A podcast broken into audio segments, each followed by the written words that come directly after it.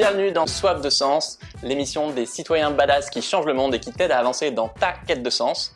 Ok, si tu penses qu'Internet ça peut changer le monde, que tu cherches du boulot ou que t'es une femme, eh bien cette vidéo elle est pour toi.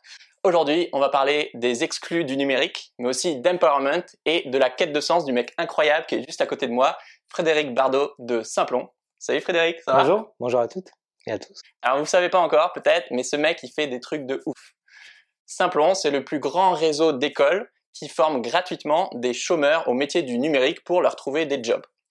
Donc en gros, si je me trompe pas, si tu habites à la campagne, que tu es au chômage et que par exemple tu es une femme, euh, et la tech c'est souvent un milieu qui est très masculin, donc c'est pas forcément facile de percer, eh ben Simplon, il te propose une formation où à la sortie tu as un diplôme équivalent Bac plus 2, et si tu deviens développeur par exemple, bah, en moyenne tu peux avoir un salaire annuel de 42 000 euros brut. Tout ça euh, pour moins cher qu'une baguette de pain. Non mais allô, parce que c'est gratuit quoi. Absolument. Moi je me demande, est-ce qu'il y a des gens qui se disent, attends mais c'est trop beau pour être vrai, est-ce que c'est une arnaque en fait? Il y a plein de gens qui pensent que ça n'existe pas et que c'est pas pour eux et qu'il y a une histoire de bizarre dans l'histoire. Ouais. Tu te dis, il y a Anguille sous roche et bah non, en fait, c'est juste incroyable. Qui c'est les élèves chez Simplon bah, c'est un peu tout le monde, tu l'as dit. Hein. Ça peut être une jeune femme en reconversion, ça peut être un décrocheur scolaire, un réfugié, euh, une personne de 45 ans qui est dans un plan social et qui vient de se faire virer. Donc vraiment, il n'y a pas de, ouais, il y a pas trop de sociotypes. La majorité, c'est quand même des moins de 25 ans. 60%, ils ont pas le bac. Donc euh, ça donne un peu une idée du portrait, mais on peut ne pas avoir le bac et avoir déjà travaillé, avoir 45 ans. Et il y a 40% de femmes. Donc euh, ça aussi, c'est anormalement élevé pour une école d'informatique. Et en plus, c'est aussi où vous êtes implanté qui est assez euh, surprenant. Oui, c'est sûr qu'on n'aurait jamais l'idée de, de, mettre une école euh, à Pont-en-Royan, dans le Vercors, à Opter-sur-Drône, dans le sud de la Charente, ou dans un quartier politique de la ville, ou à Nouméa, ou en Polynésie. C'est-à-dire qu'on se, on met nos écoles là où il y a les gens qui ont besoin de nous et qui ont besoin de trouver du taf. Sinon, c'est trop facile de tout faire dans les grandes villes et puis euh, et puis d'attendre que les gens traversent la rue en costard ou pas. Bah oui, tout simplement. Bah, oui.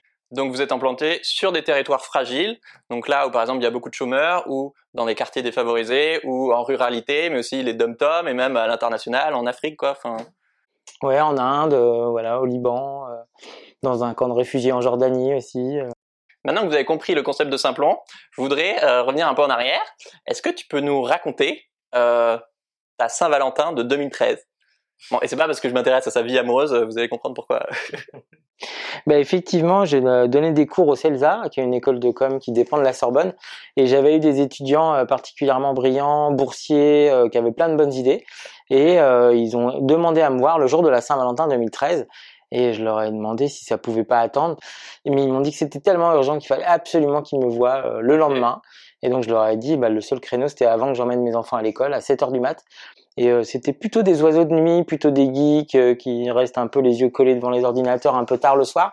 Et ils m'ont dit tout de suite OK pour 7 heures du matin. Donc là, je me suis dit, oulala, ça doit être... C'est vraiment important. Hein. Ok. Et le lendemain, ils m'ont raconté euh, l'histoire du Simplon. Donc ça s'appelait pas Simplon. Donc ça vient de l'idée. Absolument. Ouais, c'est pas mon idée Simplon. Maintenant, c'est moi qui dirige le projet, mais c'est vraiment une idée qui a germé dans leur esprit et ils ont voulu la tester euh, sur moi en premier. Et donc ils ont fait, je pense, bonne pioche parce que moi ça m'a tout de suite intéressé, même si j'avais énormément de questions qui sont souvent euh, les mêmes que les gens se posent quand ils entendent parler de Simplon, comme tu l'as dit, comment c'est possible d'apprendre euh, à coder si rapidement, pour comment ça se fait que c'est gratuit, c'est bizarre. Est-ce que les femmes ça code aussi bien que les hommes? Enfin, j'avais plein de stéréotypes et plein de questions. Donc le soir, au lieu d'aller au resto avec ta chérie, t'as fait alors en fait, euh, non, désolé, je vais faire un business plan ce soir, c'est ça Non, j'ai attendu deux jours. c'est une erreur que je regrette pas d'avoir fait. Mais effectivement, non, non, le soir, je me suis consacré à la Saint-Valentin. Mais c'est vrai qu'assez rapidement, je lui ai dit qu'il y avait peut-être une nouvelle idée euh, qui allait nous accaparer. Et, et elle fait, oh, encore une C'est vrai que vous avez créé Simplon la même semaine que Xavier Niel, donc le milliardaire, a lancé l'école 42, qui est un projet au départ euh, assez similaire. Oui, ouais, complètement. Il y a eu une génération spontanée hein, dans un mouchoir de poche là en quelques semaines. Il y a eu l'école 42, il y a eu le wagon aussi qui est une super école. C'est vrai que ça nous a mis un coup moral quand il a annoncé qu'il mettait 10 millions d'euros de, de, sa poche euh, pour faire exactement la même chose que nous. Mais ouais. heureusement, c'est pas exactement la même chose et surtout il y a de la place pour tout le monde parce qu'il y a plein de gens géniaux qui ont besoin de ce genre de formation. Donc en fait, il y a de la place et maintenant on travaille avec eux depuis euh, presque 7 ans. Donc Tu te rappelles le moment où tu as appris qu'il allait lancer 42 en même temps que vous, Simplon? Ah oui, on était sur un canapé rue du Simplon, donc dans le 18e. On a commencé à recevoir des SMS. C'était les gens à qui on avait parlé du projet qui nous Mais t'as vu le truc là qui vient de se lancer? Il vous a piqué l'idée Mais non, mais c'est très drôle, hein, parce que même quand on s'est implanté à l'étranger pour la première fois, c'était exactement dans les mêmes villes que 42. Donc il y a eu euh, la Roumanie et puis après il y a eu l'Afrique du Sud et euh, en blaguant j'ai dit mais ce mec nous espionne en fait. Et donc je lui ai envoyé un mail parce que les gens qui sont un peu geeks ont le mail de Xavier Niel et c'est lui ah qui répond à tous ces mails. Et donc je lui ai envoyé un mail en disant mais arrête de copier son nom. Et il m'a répondu tout de suite en disant je ne te copie pas j'ai autre chose à faire. Et deux si on a les mêmes idées c'est bon signe pour toi. Il a répondu tout de suite pourquoi est-ce que toi, ça te tient autant à cœur de combattre cette fracture euh, numérique? Bah, c'est vrai que moi je suis pas dans la cible de Simplon, hein. je suis pas un exclu, chômeur, j'ai jamais été demandeur d'emploi, j'ai pas d'un, un milieu modeste mais pas euh, pas avec une grosse fragilité. En revanche, quand j'ai euh, touché à internet et que j'ai commencé à avoir des compétences, j'ai vu le booster que ça a eu sur moi. Je me souviens, j'étais stagiaire dans une agence de com et en fait j'ai commencé à beaucoup m'intéresser à l'ordinateur connecté qui était à côté de moi, qui était le seul de la boîte et je suis passé de stagiaire à expert en deux semaines. Donc ils m'ont fait une carte de visite avec marqué cyberconsultant. Donc j'imagine la grosse blague quand même. J'ai toujours regardé ce truc. Donc en fait j'ai vu que euh, l'effet en fait d'empowerment comme tu as dit que ça pouvait avoir. Et donc assez rapidement je me suis intéressé à comment démocratiser ça. Moi je compare vraiment ça à des pouvoirs magiques et les pouvoirs magiques il faut les donner à ceux qui en ont besoin quoi. C'est vrai que moi aussi je fais partie des gens les plus favorisés par le numérique. Voilà je suis bah, un homme euh, blanc dans un pays riche, euh, urbain, qui a fait des études etc. Euh, mais c'est vrai qu'à ma petite échelle, bah, j'ai vu ma mamie ou même mon père en fait être complètement largué par l'arrivée d'internet et des écrans.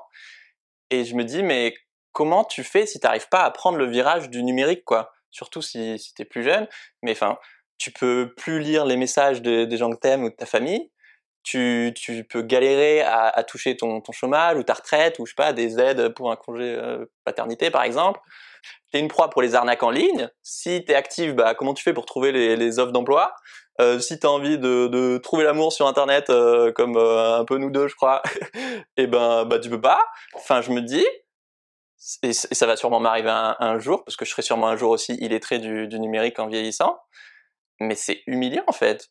Enfin, tu te sens tellement exclu, t'as l'impression d'être euh, d'être obsolète et d'être ouais d'être obsolète quoi. T'es un fossile.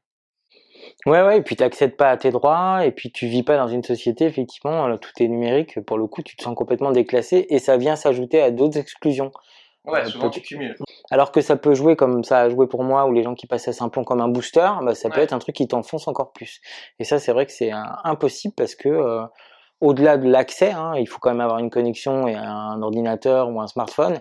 Une fois que tu as ça, et tout le monde n'a pas ça malheureusement, Là, par contre, le champ des possibles, il est largement ouvert. Et donc ça, priver euh, les gens qui en ont le plus besoin de ça, je trouve ça c'est vraiment une, une injustice au carré, quoi. Et c'est pas que, euh, là j'ai parlé de ma mamie, mais c'est pas que les seniors. Enfin, t'as plein d'actifs ou, ou d'étrangers qui parlent pas forcément super bien français. C'est 90% des gens qui ont pas accès à Internet n'ont pas le bac. Donc c'est ouais, si déjà t'es pauvre, t'es déjà un public fragile, en fait, euh, bah boum, t'as ça en plus comme inégalité quoi. Ouais, c'est pas une question d'âge hein, parce qu'en fait on parle souvent des seniors qui sont soi-disant plus illettrés du numérique que les jeunes. C'est vrai sur certains usages, mais en fait en termes d'illettrisme numérique, les jeunes ils ont des vrais problèmes aussi parce qu'ils sont très consommateurs. Ils ont des usages très segmentés, donc ça va être la vidéo, les jeux, des choses comme ça, sans les caricaturer. Par contre ils savent pas du tout euh, comment ça marche, remplir un formulaire, utiliser un traitement de texte, faire un CV, répondre à une offre d'emploi, avoir les codes pour écrire un email à un employeur. Et ça, ça les pénalise vraiment. Donc c'est pas parce qu'on est un dingo ou une dingote de TikTok qu'en fait on n'est pas un peu illettré du numérique pour des usages professionnels. Et donc ça, c'est une contre-vérité. Les digital natives, euh, bah, pour le coup, c'est un peu une contre-vérité sociologique. Hein. Euh, c'est pas parce qu'on est jeune qu'on est geek. Il y a, y a, cette stat qui m'a choqué, où euh, d'après une étude du Crédoc, il y a 13 millions de Français qui utilisent peu ou pas Internet. Enfin, c'est énorme, quoi on parle de, de millions Un Français sur, euh, sur 5, sur Absolument, Ouais. Et donc dans les actes du quotidien, dans des choses qui paraissent banales à n'importe qui, effectivement, ils sont en difficulté. Donc ça les empêche d'accéder à leurs droits et d'être des citoyens de plein droit. Et comme justement c'est souvent, bah, comme on l'a dit, les gens déjà les, les plus fragiles qui, qui, subissent encore plus cette peine, et que de, de l'autre côté, bah, Internet et le numérique, ça avantage des gens euh, bah, qui sont déjà favorisés, donc des hommes blancs éduqués, etc. Est-ce que c'est une forme de lutte des classes numériques? On l'a dit, il y a beaucoup de gens qui le disent et je pense que c'est assez vrai. Il y a aussi une lutte des classes économiques et sociales et elle est vraiment effectivement empirée par euh, les inégalités euh, numériques et les inégalités d'usage, d'équipement, d'accès. Euh. donc moi, je reprends complètement l'idée de la lutte des classes. Si vous connaissez un peu la tech, bah clairement c'est compliqué d'être une femme dans la tech. Est-ce que tu as des exemples de, de sexisme que tu as pu observer toi de, de femmes dans la tech? Bon, il y en a plein. Il y a l'autocensure euh, des jeunes filles, mais on parle souvent des, de l'autocensure, mais l'autocensure, elle, elle, n'est pas toute seule, quoi. Bah c'est souvent euh, ton père ou ta mère ou ton conseiller d'orientation ou ton conseiller Pôle Emploi qui te dit, bah non, euh, meuf, c'est peut-être pas trop pour toi le numérique, peut-être que c'est pas la bonne idée, peut-être que tu devrais changer d'idée. Et ça, c'est vraiment, ça, c'est vraiment scandaleux parce qu'effectivement, non seulement il n'y a pas de de différences génétiques euh, dans la possibilité de faire du numérique, mais en plus on se rend compte que c'est très culturel. Tu l'as dit, nous on est à l'étranger dans pas mal de pays. Quand je vais au Maroc, en Inde euh, ou en, en Côte d'Ivoire, bah il y a plus de femmes dans nos promos que d'hommes. Donc ah c'est le contraire. Donc on voit bien que c'est complètement culturel. Parce que dans ces pays, le rêve de tout père de famille, c'est que sa fille elle travaille dans l'informatique. Pourquoi? Parce que c'est propre, sûr euh, elle peut travailler de chez elle, elle peut avoir des activités euh, annexes et notamment euh, s'occuper de la famille, etc. Et c'est extrêmement bien payé. Souvent, il y a des bus qui viennent les chercher, qui les amènent dans dans les dans les entreprises informatiques. Enfin, c'est vraiment. Donc là, il y a aussi une pression familiale, mais plus dans l'autre pour. Sens, qui joue dans l'autre sens. c'est ouf. Ok. Mm. Et des exemples de machisme, il y en a plein. Hein. Ça va des écoles d'ingénieurs informatiques où les toilettes sont pas mixtes. Ça existe encore? Genre, il n'y a pas de toilettes pour les filles? Non, il y a des toilettes non mixtes ou des images de je sais pas de Lara Croft nue euh, euh, dans les DSI enfin je veux dire il y a des trucs c'est vraiment ça paraît tellement d'un autre âge mais en fait on a plein plein de témoignages comme ça. Ouais. tu racontais l'histoire de d'une d'une femme qui voulait candidater chez Simplon et qui, qui a dû se les prendre à, quatre fois auprès de son conseiller Pôle Emploi mm. avant qu'il accepte de, de transmettre son offre quoi parce que lui il était là bah non euh, meuf c'est pas pour toi la tech quoi. ouais ouais et il y a aucune malveillance de sa part c'est juste qu'on a tous des stéréotypes bah on est... tous bourrés de stéréotypes et c'est vrai que pour le coup on se dit que c'est pas forcément le meilleur euh, le meilleur moyen pour une femme de faire carrière et c'est vrai que c'est difficile comme les hommes sont majoritaires et qui euh, lâchent pas trop l'affaire en règle générale, mais c'est il y a une surreprésentation dans l'informatique. Hein, on parle du syndrome de la schtroumpfette dans les départements informatiques. Pourquoi? Parce que la schtroumpfette elle est seule. Il y en a qu'une de schtroumpfette. Oui. Et ben dans les dans les DSI informatiques, souvent il y a une. C'est vrai ça? C'est hyper sexiste les schtroumpfs en fait. Ah bah oui, ça c'est très très sexy. Ah, Et d'ailleurs en plus c'est vraiment une caricature la schtroumpfette. Elle passe son bah, temps avec un miroir. Euh, voilà. Oui. Ouais. Donc ça, c'est une schtroumpfette euh, geek. Ouais, voilà, c'est ça. Ouais. Ou euh, je sais pas, ou, ou avec un métier d'homme, un pompier. Bah oui, oui, carrément. Et c'est intéressant parce que tu sais que, euh, on va en parler juste après, mais vous, faites vachement d'efforts pour qu'il y ait un pourcentage élevé de femmes dans vos, dans vos formations. Euh, mais même dans ces cas-là, les, les mecs osent pas, enfin, ou pensent même pas en fait à, à, demander de l'aide aux femmes. Oui, oui, complètement. Souvent, effectivement, on a des formateurs qui nous disent, qui constate qu'il y a aussi des biais de genre, même à Simplon, où on les ambiance complètement dès le début, on forme nos formateurs aux questions de genre et on sait que les filles sont les bienvenues. Et effectivement, euh, pour pas avoir l'air bête par rapport à d'autres euh, collègues masculins, en fait, ils vont avoir du mal s'ils sont bloqués à aller demander à une meuf de les dépanner. D'accord. Ok. Oui, c'est pas forcément, euh, elle est pas assez intelligente, c'est bah c'est un peu la honte. Quoi. Ouais, c'est la pression sociale. Hein. Mais par contre, on n'a pas de débordement puisque tout le monde est quand même dans un, une atmosphère bienveillante et heureusement. Et du coup, justement, chez Simplon, vous faites quoi du coup pour, euh, pour l'empowerment des femmes et l'inclusion des femmes dans, dans le numérique? Ben, C'est le plus gros programme de Simplon, hein, c'est euh, presque un million d'euros par an. Donc euh, voilà. Et on galère pour avoir 38%. Donc ça, euh, pour vous qui nous écoutez, qui nous regardez, ça paraît surréaliste, mais pour avoir 38%, il faut galérer et dépenser. Des... Là, c'est principalement des femmes hein, qui t'écoutent. Hein. Ah bah alors, on, eh ben, candidater à candidater, il y a les liens dans la description. Ouais. Donc on commence en école primaire, au collège, on fait des sensibilisations, on forme les conseillers Pôle Emploi, les conseillers mission locale, les orienteurs. On a des messages à destination des parents aussi, parce que souvent c'est euh, le père ou la mère qui disent, bah, attends, l'informatique, ouais. ça va pas être pour toi. On forme nos formateurs aux questions de genre. Dans notre communication, si jamais vous regardez notre site web, nos flyers et tout ça, il y a souvent, euh, souvent des femmes, euh, voire même euh, majoritairement des femmes. Donc c'est presque pour les hommes que c'est difficile de s'identifier. Mais je pense que ça nous attire aussi des candidatures masculines, le fait qu'il y ait pas mal de femmes. Et le truc qui marche le mieux, alors qu'on faisait tout le reste avant, mais qui a tout changé, c'est qu'on fait des formations réservées aux femmes.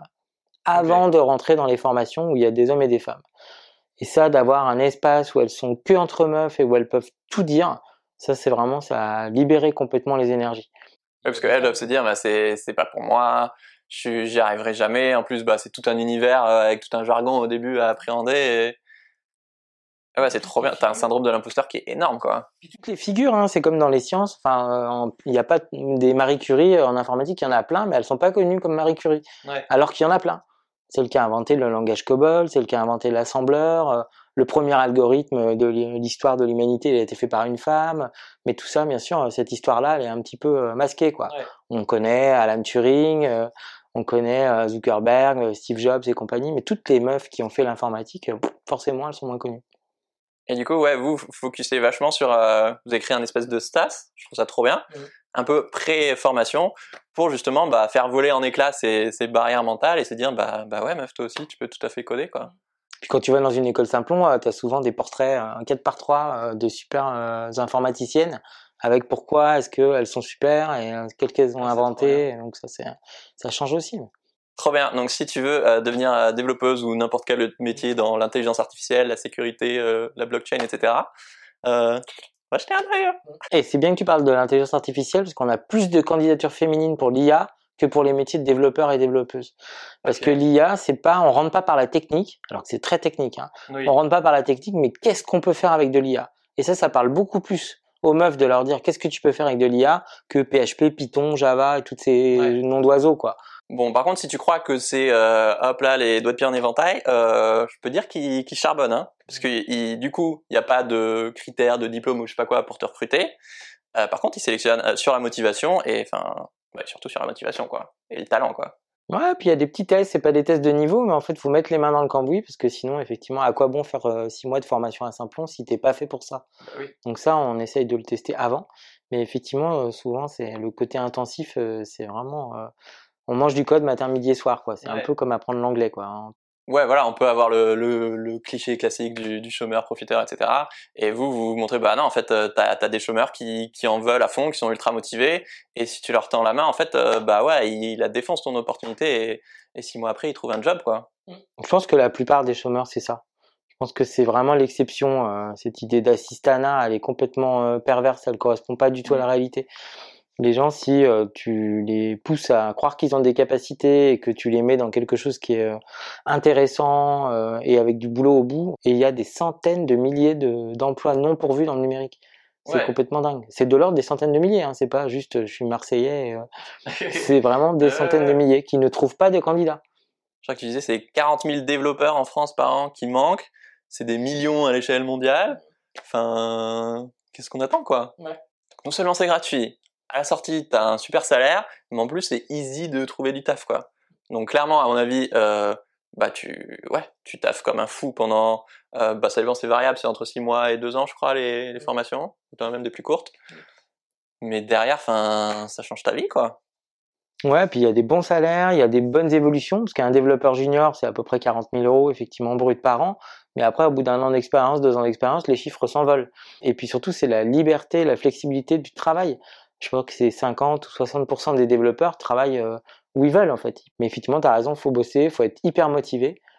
Et, euh, c'est au mérite quoi. C'est pas, c'est pas la gueule de l'emploi quoi. Non. Et au-delà de l'aspect bah, gagner, bien gagner sa vie et faire une belle carrière, bah, c'est surtout des gens qui à la base sont, bah, sont exclus du numérique et souvent de, de la société quoi. Donc en termes d'insertion sociale, enfin c'est ouf. Enfin imagine t'es es réfugié, enfin c'est hyper galère d'être juste d'avoir des potes français quoi.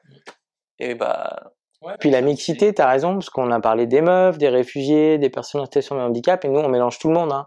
Donc il y a tous les âges, euh, tous les sexes, euh, toutes les préférences sexuelles aussi, euh, tous les niveaux de diplôme. Il n'y a pas que des gens des quartiers ou que des zones rurales. En fait, tout ça s'est mélangé.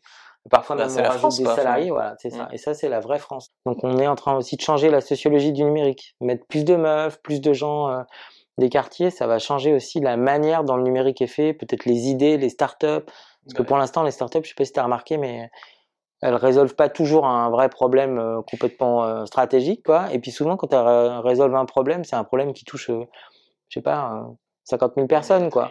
Ouais. Le fait de pas avoir un taxi comme ça en claquant des doigts, c'est pas un vrai problème. Et c'est pas un vrai problème pour tout le monde. Non. Enfin, je sais pas. Ah bah c'est-à-dire qu'à côté de la fin dans le monde ou la crise climatique. C'est ça. Donc, ça peut permettre de réorienter aussi à quoi sert le numérique. Donc c'est une formation euh, accélérée où tu t'apprends en mettant les moins les, les moins les mains dans le cambouis, c'est comme les bootcamps euh, américains. Mais du coup à la sortie, est-ce qu'ils trouvent un job? Alors ils trouvent un job à 75% dans les 6 mois, à 85 75%. ouais. Et à 12 mois, c'est presque 85%. Donc il y en a 3 sur 4 qui passent par Simplon ou même plus après un an Mm. qui trouvent un job quoi. Et un vrai job, hein, c'est pas un truc euh, auto-entrepreneur de machin. Non, non, non, Ouais. c'est des, des contrats de travail euh, avec des Ouais, il bons salaires. Ouais, mm, il y a de la demande. Mais euh, Pôle emploi, ils doivent vous adorer? Ils doivent nous adorer, mais on a mis du temps à ce qu'ils nous adorent, Ah ouais. parce que faut bien dire qu'au début, on s'est lancé, on connaissait rien à la formation, rien à Pôle Emploi, et on leur parlait une langue qu'ils ne comprenaient pas. On leur disait, on va faire une formation gratuite, et euh, voilà, il va y avoir Avec des réfugiés, des aveugles et des seniors. Et... Ah Et en fait, ce qu'on a mis du temps à comprendre, c'est qu'il fallait pas qu'on dise à Pôle emploi que la formation était gratuite. Parce que sinon, ils nous disaient, bah, si elle est gratuite, vous n'avez pas besoin de nous. On va vous envoyer des chômeurs et puis c'est tout. Et nous, on leur disait, mais non, faut nous financer. Disaient, ah bon, bah, elle n'est pas gratuite alors. Donc, on a mis du temps à comprendre comment fonctionner avec Pôle emploi. Et maintenant, ça va super bien. Et c'est vraiment des gens. euh, Il y a sûrement plein de choses à critiquer, comme sur euh, plein de choses, comme l'éducation nationale, etc. Mais c'est des gens qui font un boulot Ouais, extraordinaire. c'est plus la machine que les gens dedans, Ouais, hein, le voilà, problème. quoi. vraiment les conseillers, tout ça, on peut tomber sur des conseillers euh, qui sont pas géniaux, mais que c'est vrai d'un banquier, c'est vrai d'un vendeur de légumes ou je sais pas quoi. Mais euh, vraiment, ils font un travail de folie et ils sont passionnés par ce qu'ils font et ils essaient de le faire du mieux possible et c'est pas évident. Est-ce que tu as une histoire ou une anecdote euh, de, ou plusieurs d'ailleurs, de, de personnes qui sont passées euh, chez Simplon et qui t'ont marqué? Ouais, j'en ai plein. Hein. Je t'ai dit, il n'y a pas de portrait robot, mais je me souviens de Yacine. Il avait 17 ans, donc c'était à peine s'il pouvait rentrer à Saint-Plon. Il est venu par la mission locale de Clichy-la-Garenne. Et je pense qu'en 8 ans, c'est le meilleur développeur qu'on ait eu. Une autre aussi, bon, euh, c'est une auxiliaire de puériculture. Euh, qui en avait un petit peu, ouais, bah voilà. Et en fait, elle a 45 ans, euh, un petit peu, euh, elle plafonnait un peu dans son activité, elle avait envie de changer. Et dans son, dans sa crèche ou dans son organisation, en fait, elle s'est mise à faire des trucs sur Excel. euh, et elle a commencé à faire des macros, etc. et là, elle a touché aux macros et au VBA. Et là, elle s'est dit, mais attends, c'est vachement bien ce truc. Et elle a compris que c'était de la programmation, alors qu'elle le faisait sans le savoir. Et après, euh, et elle aussi, c'est pareil, c'est une, elle a eu quasiment 100% à assertif. Donc voilà, on Excel, ça change des vies. Hein. on a eu des, je sais pas, des, euh, des bûcherons, euh, on a eu des réfugiés syriens aussi incroyables, ou, euh, un Soudanais aussi dont je me souviens qui a monté une start-up après. Et à la base, j'imagine que la plupart, ils auraient bah, pas forcément imaginé bosser dans le numérique, quoi. Souvent, c'est vraiment des purs, euh, purs débutants, donc des gens qui avaient même une idée préconçue du métier. euh. Après, il y a le, le truc inverse, hein, c'est-à-dire qu'un développeur ou une développeuse, c'est quelqu'un qui reste derrière un ordinateur et qui va passer son temps à chercher des bugs. hein. Ouais. Donc ce que je veux dire, c'est qu'il faut avoir la vie qui va avec, il faut aimer aussi. Mais par contre, ça donne tellement de, de, de pouvoir, de salaire, de liberté. C'est assez surprenant la transformation que ça fait sur les gens. Et quand tu me dis euh, combien de gens trouvent du travail après Simplon, c'est 75%, mais ça rend pas compte euh, de ce qu'on vient de se dire, de la transformation que ça fait sur les personnes. Ouais. Il y a des gens qui, même physiquement, se redressent et euh, ils arrivent, ils sont tout euh, genre, excusez-moi de vivre, euh, je suis trop nul et compagnie. Et à la fin, ils ont, euh, ils pitchent, euh, je sais pas, ils ont des projets, ils ont envie de bouffer le monde, quoi. C'est vraiment super. C'est vrai que c'est super. C'est la meilleure récompense. Donc si tu connais des gens au chômage, peut-être en galère de thunes ou, ou à la campagne ou enfin tout ce qu'on a dit, bah n'hésite pas à leur partager leurs vidéos parce que si ça se trouve, bah tu peux changer leur vie juste en, bah, en leur faisant découvrir bah, Simplon et que bah ouais, des fois ça se joue à aussi peu de choses que ça quoi. Je te mets les, liens de toutes leurs formations euh, en description si, tu veux le partager, euh, pour toi ou pour d'autres d'ailleurs. Euh, moi ma question c'est comment est-ce que nous on peut agir pour un numérique plus inclusif? Les gens qui regardent cette vidéo. Le numérique, ça se partage. Et plus tu le partages, en fait, plus il y a une culture numérique et donc plus on peut utiliser le numérique pour faire des trucs intelligents. Parce qu'après, si on est tous chacun sur notre écran à cliquer sur des trucs ou à regarder des vidéos, le numérique, ça sert à autre chose. Ça peut vraiment euh, changer le monde. Moi, j'en suis persuadé, ça l'a déjà fait largement. Et nous, on a distribué aussi 20 000 tablettes dans les EHPAD parce que, euh, pour le coup, bah, les gens étaient coupés, les visites étaient interdites à cause du Covid. Et donc, il y a des gens, euh, il y a même des gens qui sont morts sans pouvoir dire au revoir à leur famille parce qu'ils n'avaient pas d'outils de communication. C'est complètement dingue. Donc ça, effectivement, c'est important de, de défendre ces usages-là. On entend souvent, ah bah non, moi je suis nul. Ou genre, ah bah non, non, non, mes enfants, oui, mais alors moi non, euh, ou je sais pas quoi, ou je suis pas capable. Ou, euh, non, c'est pas vrai. On est tous capables, c'est un outil qui a été créé pour nous, par nous. On s'est convaincu que c'était devenu compliqué, mais ça l'est pas compliqué. Tu dis que vous êtes des bisounours du numérique. notamment face aux géants de la Silicon Valley. Pourquoi? Bah parce qu'on pense vraiment que le numérique, ça sert euh, à changer le monde. C'est-à-dire que c'est vrai que nous, on n'est pas sur l'histoire du business, euh, on est complètement dans le numérique responsable, euh, on fait attention à ce que le numérique soit accessible aux situations de handicap, on parle beaucoup de l'impact écologique du numérique. Et quand je parle aux gens de l'impact écologique du numérique, qui est trois fois plus que le secteur aérien, quoi. Les, les avions, ça pollue trois fois moins qu'Internet. Mmh. Donc voilà, l'impact écologique du numérique, quand tu dis ça à des geeks, qui te disent non, ça va, c'est bon, euh, enfin ça va. Bah non, c'est pas bon en fait. J'avais pas réalisé, mais effectivement, euh, le choix du vocabulaire, bah effectivement le cloud, le nuage numérique. Euh... Ah, c'est pas du tout dématérialisé. Ouais, numérique, mais ça donne trop cette impression. Mais je pense que c'est pas. Mais non, enfin c'est que des serveurs et des, des tubes. Ouais, c'est du matériel, c'est des terres rares, des métaux, euh, c'est le sang des Africains dans les mines du Congo. donc tout ça, c'est très concret. Pourquoi est-ce qu'on dit programmer ou être programmé? Il faut choisir quand tu fais que utiliser quelque chose, bah, c'est la chose qui t'utilise en fait. C'est un peu euh, ce que moi me dit mon père avec les voitures. Malheureusement, j'ai pas fait du tout la même chose, mais moi je sais pas réparer une voiture, donc je suis dépendant de mon garagiste. Et, euh, et là, quand la voiture va être autonome, non seulement on saura pas la réparer, mais en plus c'est elle qui va décider euh, de comment elle fait. Bah, c'est un peu pareil pour le numérique. Soit tu l'utilises, soit tu sais comment il est fait, donc tu as appris un petit peu à le, à le programmer soit en fait tu vas le subir, donc c'est toi qui va être le produit. Donc après, ce que ça c'est intéressant, mais euh, c'est peut-être un peu extrémiste parce qu'en fait, on n'a pas tous vocation à être développeur. Tu sais, c'est pas parce que comme moi, j'ai pas vocation à réparer des, des voitures, on n'est pas tous obligés d'être garagiste quand on a une voiture. Par contre, savoir comment ça marche, au moins avoir des bases, ce que c'est que la programmation, savoir que c'est une langue pour euh, donner des ordres à des machines qui nous obéissent après. Ça, c'est pas mal de se dire qu'on peut donner des ordres aux machines, parce que souvent les gens disent ah bah, c'est plutôt les machines qui nous donnent des ordres, quoi. Hein.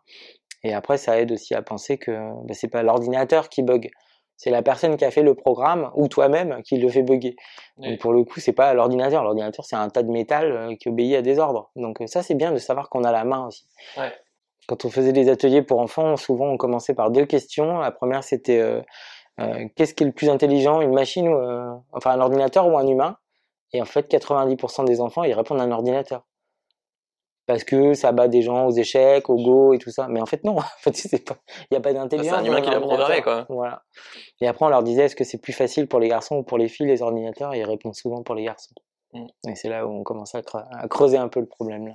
J'aime bien cette idée parce que bah, moi, ce qui m'intéresse vraiment, c'est bah, tout l'empowerment, comment t'aides les gens à devenir davantage acteurs de leur vie et euh, bah, de la société et de l'intérêt général. Mm. Et il y a vraiment cette idée que, comme on est consommateur euh, euh, je sais pas, des grandes marques en général, bah on est aussi très consommateur du numérique sans forcément être acteur et sans forcément comprendre euh, l'envers du décor, quoi. Et c'est pas seulement programmé. Hein. Moi, j'ai cinq enfants et donc euh, il y en a aucun qui code. Mais quand j'ai expliqué à mes enfants ce que c'était que Wikipédia, en fait, ils sont tombés de leur chaise parce qu'ils s'imaginaient pas qu'il pouvait y avoir une encyclopédie en ligne qu'ils utilisent tous les jours pour faire des copier-coller, notamment, qui soit où quand tu repères une erreur, tu peux la corriger, etc savoir comment ça marche, savoir comment c'est fait, savoir que tu peux être acteur et que tu peux toi aussi euh, apporter ta pierre et que tu n'es pas juste obligé, euh, comme la télé, en fait, euh, de prendre le flux et puis de, si t'es pas content, tu zappes, quoi. Ça, c'est quand même super. Mais c'est pas que coder, quoi. Il y a plein d'usages créatifs différents. Avoir un blog, publier, avoir une chaîne YouTube, c'est un usage créatif, le numérique. C'est pas regarder YouTube. Mm. C'est créer des contenus. Ah, c'est trop un bon exemple Wikipédia parce que moi j'ai parlé de Wikipédia dans, dans mon premier bouquin Le tome 1 de changer le monde en deux heures et ouais, enfin, j'ai halluciné que ah ouais, en fait, il y avait ce petit bouton euh, edit ou modifier en français que j'avais jamais vu en fait, alors que je vais tout le temps sur Wikipédia. C'est un des dix sites les plus consultés au monde et en fait, c'est un des plus beaux projets voilà qui est né d'internet. Donc tu te dis, il y a, y a, des millions de personnes euh, dans le monde qui, qui partagent et qui rendent le savoir accessible à tous quoi. Et justement, comme moi j'étais à fond dans l'entrepreneuriat social, euh, je me disais mais c'est dingue qu'il euh, y ait plein de projets que je surkiffe qui remplissent tous les critères d'éligibilité pour être sur Wikipédia et qui sont pas dessus. Et du coup, on avait organisé avec des copains bah, la première journée Wikipédia pour créer les pages de projets solidaires, quoi. Et c'était un peu ce que tu dis sur vos, vos formations Simplon, mais à une plus petite échelle mais tu voyais dans, dans les yeux des gens que c'était ouf de se dire euh, purée mais aujourd'hui j'ai créé euh, l'article Wikipédia euh, du mouvement Colibri tu vois. Mm. ils avaient pas de, de, page Wikipédia quoi. Ouais la prise de confiance en toi et de, ouais tu changes complètement de regard sur euh, mm. sur le numérique quoi. Je trouve ça dingue. Et en fait c'est trop bête. Moi c'est parti comme ça. En fait c'est des dingos de Pokémon là mes deux ados. Et il y a un moment et on regardait parce qu'on n'était pas sûr on se battait sur le nom d'une évolution d'un Pokémon machin. On a regardé sur Wikipédia. Et sur Wikipédia il y avait une faute et ils étaient certains mordicus, etc. Donc on a trouvé une autre source. je leur ai dit, mais les gars, on va la modifier. Il dit, mais comment ça, tu vas pas modifier Wikipédia? Mais comment ça, tu savais pas comment ben voilà.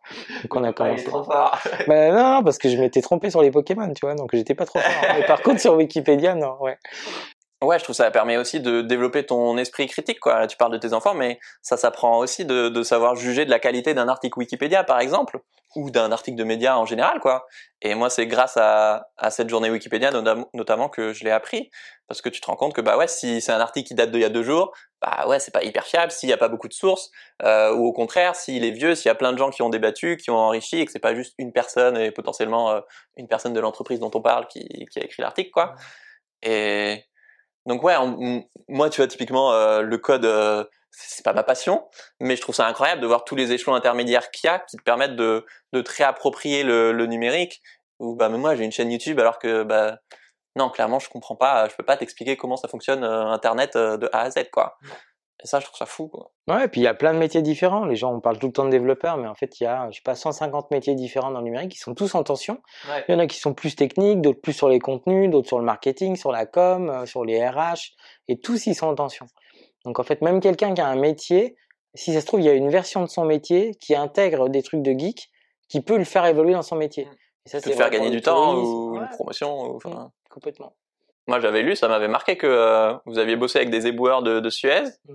Est-ce que tu peux nous raconter ce, cette bah anecdote? Oui, oui, les illettrés du numérique, on les imagine euh, dans les EHPAD euh, ou euh, dans la rue ou des choses comme ça. Donc c'est beaucoup plus compliqué que ça. Et en fait, surtout, il y en a, ils sont pas tous à Pôle Emploi. Il y en a dans les boîtes, il y en a dans les ministères. Suez avait commencé à, à digitaliser l'ensemble de leur processus de ressources humaines, hein, comme toutes les boîtes. Hein, tout devient digital maintenant. Hein, tu peux plus changer ton permis Ouais. de conduire physiquement. hein, il faut le faire par un site et tout ça.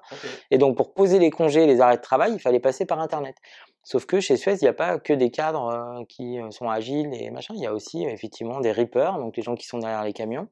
Et eux, pour le coup, euh, ouais, voilà. Et eux, pour le coup, ils n'ont pas forcément accès au numérique. Ils savent pas forcément se servir euh, des équipements. Et puis après, euh, le formulaire, il était simple, mais en fait, ça paraît simple pour quelqu'un qui. Bah Et en fait, donc, il a fallu former l'ensemble des salariés qui après se sont formés les uns les autres, en fait, parce que tu peux pas former, je sais pas, euh, 2000 personnes, tu vois. Et donc, en fait, on leur a, et parfois, on a eu le truc à la Chirac de quelqu'un qui a pris une souris, qui l'a mis sur l'écran, euh, des gens qui ne savaient pas se servir d'un ordinateur. Et ça, ça paraît surréaliste, mais en fait, je pense qu'il y a, on a dit qu'il y a 13 millions d'exclus du numérique. Dans ces 13 millions, il y a des gens qui sont en difficulté, mais il y a des gens qui sont complètement euh, euh, ailleurs. Donc, on les a formés. Et là, tu deviens pas développeur Python. hein. En fait, tu apprends à te servir un, un truc de base. Ouais. Ouais. Parce que du coup, c'était des éboueurs qui pouvaient euh, même plus poser leur euh, congé maladie ou leur, ou leur congé tout court sur le site de la boîte, quoi. Exactement. Ouais. Donc c'est de l'accessibilité aux droits de base, quoi. Ouais, c'est pour ça que la ressource, les ressources humaines ont dit il faut absolument qu'on fasse Fait, euh, simplement, on a un problème là. Il y en avait qui n'avaient pas d'adresse email aussi. T'as écrit un bouquin sur euh, les activistes, notamment euh, d'Anonymous. Est-ce que tu crois au pouvoir égalisateur d'Internet qui peut euh, renverser les élites et bah, et changer le monde? Bah, quand j'ai écrit ce bouquin en 2011, le sous-titre c'était Peuvent-ils changer le monde? Anonymous, peuvent-ils changer le monde? Euh, Donc la réponse est claire. Ils n'ont pas changé le monde. Et après, moi j'ai beaucoup évolué là-dessus parce que moi j'y ai vraiment cru. Enfin, pas forcément Anonymous, mais euh, les printemps arabes, euh, enfin, dès que, ou Occupy Wall Street, ou, euh, ou même Nuit debout, enfin dès qu'il y a même les gilets jaunes. Ouais, Anonymous, moi j'ai vraiment cru qu'ils y arriveraient et qu'il y aurait un avant et un après Anonymous. Mais en fait, ils ont tous fini euh, en prison, euh, ou ils ont fini euh, euh, menacés par euh, les services de police, etc. Parce que euh, pour l'instant, euh, faire du hack, pour des raisons politiques, ça s'appelle être un cybercriminel. Que tu voles une carte bancaire ou que tu hackes un site pour dénoncer quelque chose, c'est le même chef d'inculpation. Donc, euh, en fait, ils ont été au carton. Ils n'ont pas changé le monde. Par contre, si Anonymous, et c'est pour ça que moi que j'adore Simplon, euh, ils se mettaient tous à donner des cours de code numérique et des cours de hack à tout le monde. Je me demande si ça, ça changerait pas plus le monde que d'essayer de défoncer le site de la CIA, quoi. Et quand je leur avais parlé de ça, au moment de, d'après le bouquin, en fait, euh, beaucoup d'Anonymous disaient, mais non, mais c'est pas notre problème, on n'est pas des profs, ils- les gens, ils ont qu'à apprendre et faire des tutos et se démerder. Et en fait, j'étais choqué par ça, parce que je me dis, mais non, les gars, vous avez des pouvoirs, quoi, transmettez-les. Et en fait, ils disent, mais non, c'est pas notre taf, nous, on préfère faire des coups d'éclat, etc. C'est bizarre. Glorieux, Ouais. quoi. Ouais, je suis pas sûr, parce que c'est plus dangereux aussi. Enfin, personne ne va Oui. en prison parce que tu donnes des cours de hack, tu vois? Oui, ce que- cas, Ouais, c'est bizarre. Ouais. c'est plus héroïque. on va dire. Plus dangereux ouais. aussi. Mais, Ouais, Je crois que vous faites beaucoup de, de plaidoyer. Vous essayez d'influencer les, les gouvernements et sûrement les grosses entreprises aussi. Euh, pour toi, ce serait, ce serait quoi une grosse victoire? Bah, elle vient d'avoir lieu. Ok, ouais. Bah, félicitations. Je sais pas ce que c'est, mais... C'est pas juste nous, hein, mais plein de gens qui poussaient beaucoup justement sur cette histoire d'inclusion numérique. Donc là, dans le plan de relance, il y a 250 millions d'euros pour la médiation numérique. Donc ils vont, euh, avec nous, mais avec plein d'autres, en fait, euh, trouver des demandeurs d'emploi, euh, les former à être des médiateurs numériques pour qu'ils soient des ambassadeurs du numérique et qu'ils aident les gens à s'approprier le numérique. Et ils vont en former 5000 et les mettre partout en France. Donc c'est des formateurs, quoi. Ouais, des médiateurs, quoi. Ouais. Et ça, c'est complètement historique. C'est-à-dire qu'avec le confinement, ça a fait tilt en haut, là, dans les hautes sphères. Ils se sont dit, mais en fait, euh, Oula, ça si tu pas connecté, euh, en fait, tu es euh, complètement exclu de la société. 250 millions pour, la, pour les exclus du numérique. Et ça, je trouve ça super. Et donc, concrètement, euh, si moi, je suis exclu du numérique, euh, du coup, il y a peu de chances que je regarde cette vidéo, mais peut-être un peu, qui je vais voir? L'idée, c'est pas que tu ailles dans un lieu et que quelqu'un fasse à ta place et bien moi c'est bon, c'est je t'ai dépanné, maintenant ciao. C'est qu'en fait on t'apprenne et que tu plus besoin de revenir dans le lieu, que tu deviennes autonome. Et ça, on manque de bras et on manque de bras bien formés. Là, il va y avoir 5000 personnes, des ambassadeurs avec des t-shirts ambassadeurs du numérique, euh, près de, de n'importe quel point, dans des maisons France Service, dans les mairies, dans le pôle emploi. Et eux, ils seront ultra bien formés, ils seront payés pendant deux ans par l'État. Donc ça peut aussi être un autre job. Absolument devenir ambassadeur du numérique. Ambassadeur du numérique, ça s'appelle. Il ressemble à quoi le, le monde dont tu rêves? Il ressemble à un monde où tout le monde est invité à la fête, quoi. Euh, moi, c'est vrai que j'ai du mal, depuis que je suis tout petit, à m'imaginer que moi je suis là, que tout va bien, etc. Et qu'il euh, y a quand même une majorité de gens qui galèrent avec moins de 2 dollars par jour. J'ai du mal à m'imaginer que moi je suis Uber Geek et en fait qu'il y a encore 2 ou 3 milliards de personnes qui sont pas connectées j'ai du mal encore à me faire à l'idée qu'il euh, y a un milliard de personnes qui fait des régimes et 4 milliards de personnes qui crèvent la dalle. Ça, c'est vraiment un truc euh, depuis tout petit. Je sais pas comment dire ça. ça... Donc, ce serait pas un monde euh, où tout le monde serait geek et tout le monde mangerait de la viande parce qu'on sait que c'est pas économiquement soutenable, mais un truc avec moins de contraste. C'est vrai que moi, j'ai quand même un peu de mal avec le côté pyramidal et les 99%, les 1%. Ce serait un truc, ouais, plus peut-être où la, la, pyramide, elle serait plus grosse sur les bords, un peu moins, un peu moins fine en haut, et puis ouais, que ce soit pas une pyramide, que ce soit plutôt un losange, quoi. Qui est très très peu de pauvres, très très peu de riches, et puis une majorité de gens quand même qui ont le temps qu'ils sont sur Terre, une vie euh, un peu normale, quoi. Ça paraît complètement idiot de dire ça, mais euh, ça ressemblerait à ça. Ouais. Parce que est-ce que toi, en grandissant, tu as vécu des grandes injustices qui, qui t'ont mené à avoir envie de te battre pour ces choses-là ou?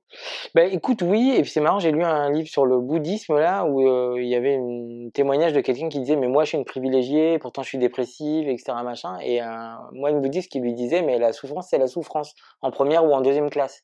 Et j'ai adoré ce truc-là. Donc moi j'ai vécu des injustices, mais qui sont pas des injustices euh, telles que euh, j'ai des Simploniens qui ont vraiment traversé la Méditerranée en canot pneumatique, quoi, pour arriver à Simplon. Tu serais ok de nous en raconter une euh, d'injustice auquel tu penses? Oh bah oui, un truc très très simple. Hein. Moi, mes parents étaient poissonniers, donc voilà, c'était leur métier. Et en fait, autour de la poissonnerie, donc c'est un métier qui est très très difficile, hein, où tu te lèves hyper tôt, tu travailles dans la glace, etc. Machin. Et c'est un métier qui est très stigmatisé parce qu'il y a cette odeur du poisson, il y a quelque chose, tu vois, qui est lié, voilà, qui sent très très fort. Et en fait, il y a eu, moi j'ai eu énormément de stigmatisation à cause de ça. À l'école euh, bah, À l'école, j'étais premier de la classe, mais quand même, on te rappelait que tu étais le fils du poissonnier et que le poisson, ça sent pas bon, tu vois.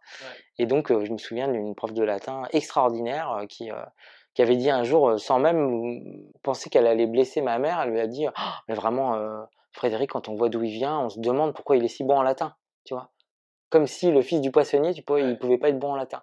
Cette espèce de racisme de classe, là, et des stéréotypes sur le métier de mes parents, ça, c'est vrai que ça m'avait vraiment choqué. Je crois que tout le monde vit ça. Après, c'est qu'est-ce que tu fais avec ça? Est-ce que tu es un révolté? Est-ce que ça, tu deviens encore plus salopard que, que les salopards qui t'ont stigmatisé? Est-ce que tu reproduis ça? Est-ce que ça s'arrête avec toi? Comment tu vis avec ça? Ça, c'est compliqué, ouais. Qu'est-ce que tu en fais de ça De cette injustice-là Est-ce que tu fais ton caliméro, tu te flagelles, tu dis bouh, la vie est trop dure hein? Je fais rien. Ah c'est long jusqu'à la mort hein, de, de, faire son Calimero. C'est ça, ouais. Et c'est long d'être en colère jusqu'à sa mort aussi. C'est usant même, souvent. Ça, ça, rend pas très heureux, c'est ça. Puis je pense que tu meurs plus jeune que, que si t'es un peu plus serein. Qu'est-ce que t'en fais, de cette injustice, alors hein? L'émission, elle s'appelle Soif de sens. Euh, donc, on va parler de ta quête de sens. Euh, Qu'est-ce qui, toi, te donne du sens dans ton projet?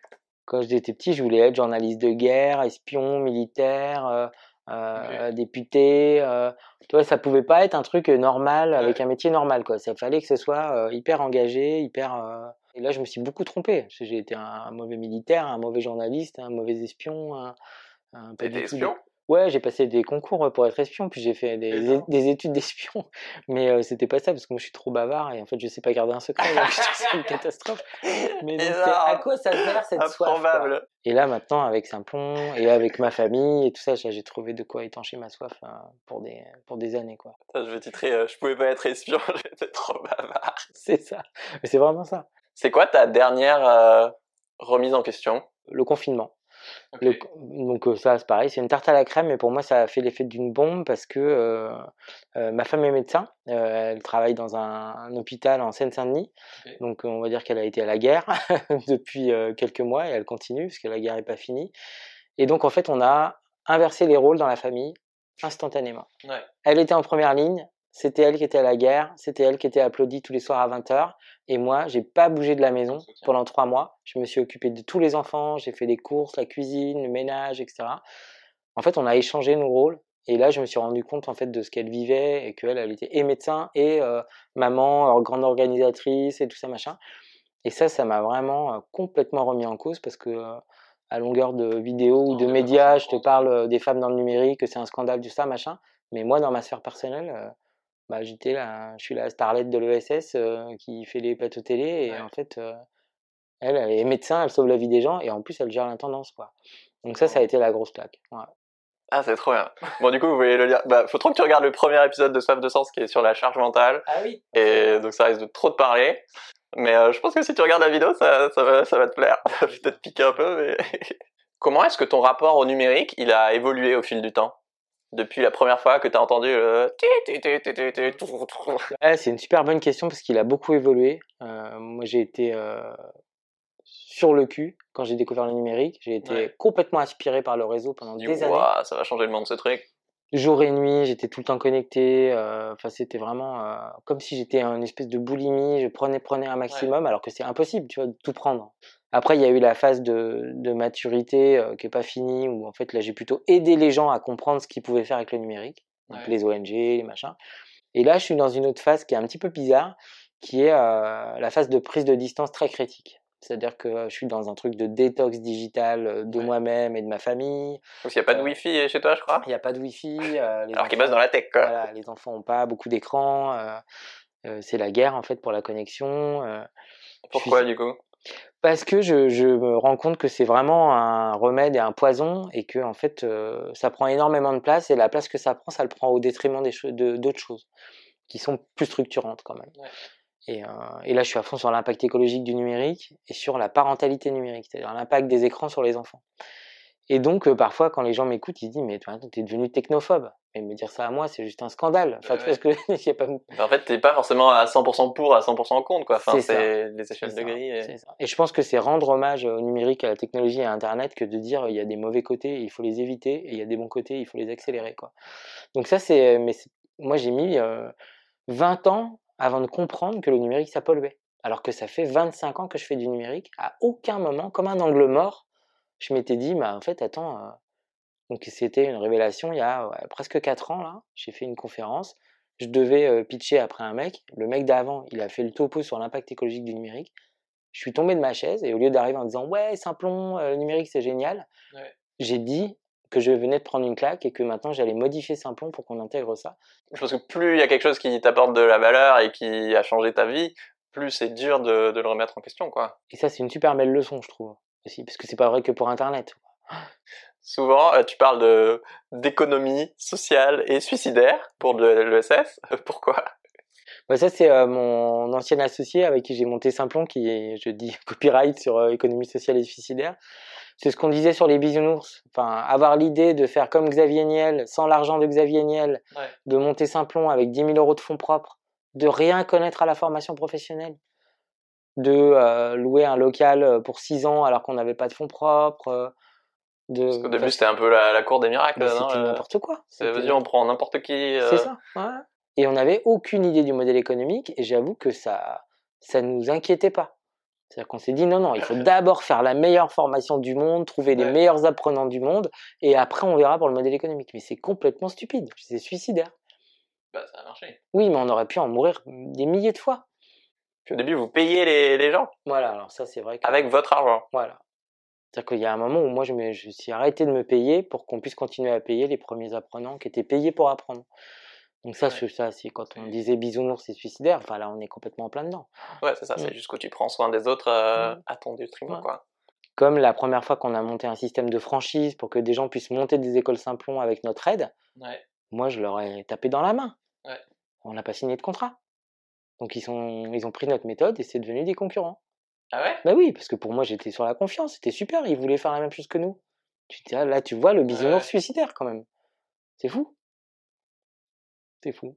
Bon après c'est notre marque de fabrique, hein. on est un peu moins bisounours maintenant, on fait gaffe, mais euh, et on est un peu moins suicidaire parce qu'il y a 300 personnes euh, qui sont salariées Ouais. de Simplon et qu'il y a plein de gens qui comptent sur nous. Mais, mais c'est vrai que je dis ça parce que je veux pas oublier ce moment-là. C'est euh, pas parce que je suis nostalgique de cette folie-là, mais parce que c'est cette folie-là aussi qui a fait, euh, qui doit rester quelque bah, part. qui, qui fait que, Mm. que moi j'ai en- envie de t'interviewer et qu'il y a des gens qui auront envie de venir se former chez vous et que et que tu arrives à soulever des fonds aussi parce que bah, tu as une vision de société qui fait vibrer. Bon, alors la vraie question c'est euh, du coup, ça marche? Alors ça marche, mais c'est difficile parce que le fait que ce soit gratuit, c'est hyper compliqué. Parce qu'il faut trouver quelqu'un qui paye pour que ce soit gratuit. Parce que sinon, simplement, c'est pas gratuit. Moi, je paye tous mes formateurs, mes formatrices. On est 300. euh, donc, euh, on n'est pas une bande de bénévoles euh, et une ONG. Donc, c'est ça qui est compliqué. C'est qui va payer pour que euh, les apprenants ne payent pas. Donc, euh, c'est là où on est très, très créatif. parce qu'on fait, on fait payer un paquet de gens différents. Ça peut être des entreprises, ça peut être l'État, les collectivités, les, en- les gens qui collectent l'argent de la formation. Enfin, on connaît 150 façons différentes de financer euh, des simplons pour qu'ils soient gratuits. Ah, Vous initiez aussi beaucoup d'enfants au numérique? Pourquoi c'est si important? Le, le début de l'histoire, c'est qu'en fait, euh, c'est pas nous qui donnons les cours, c'est les gens qu'on forme, les chômeurs qui sont en formation à Simplon, qui donnent des cours aux enfants. Et ça, on trouvait ça génial parce que déjà pour les enfants, c'était super. On a été super bien accueillis par l'éducation nationale, hein, contrairement à ce que plein de gens pensent.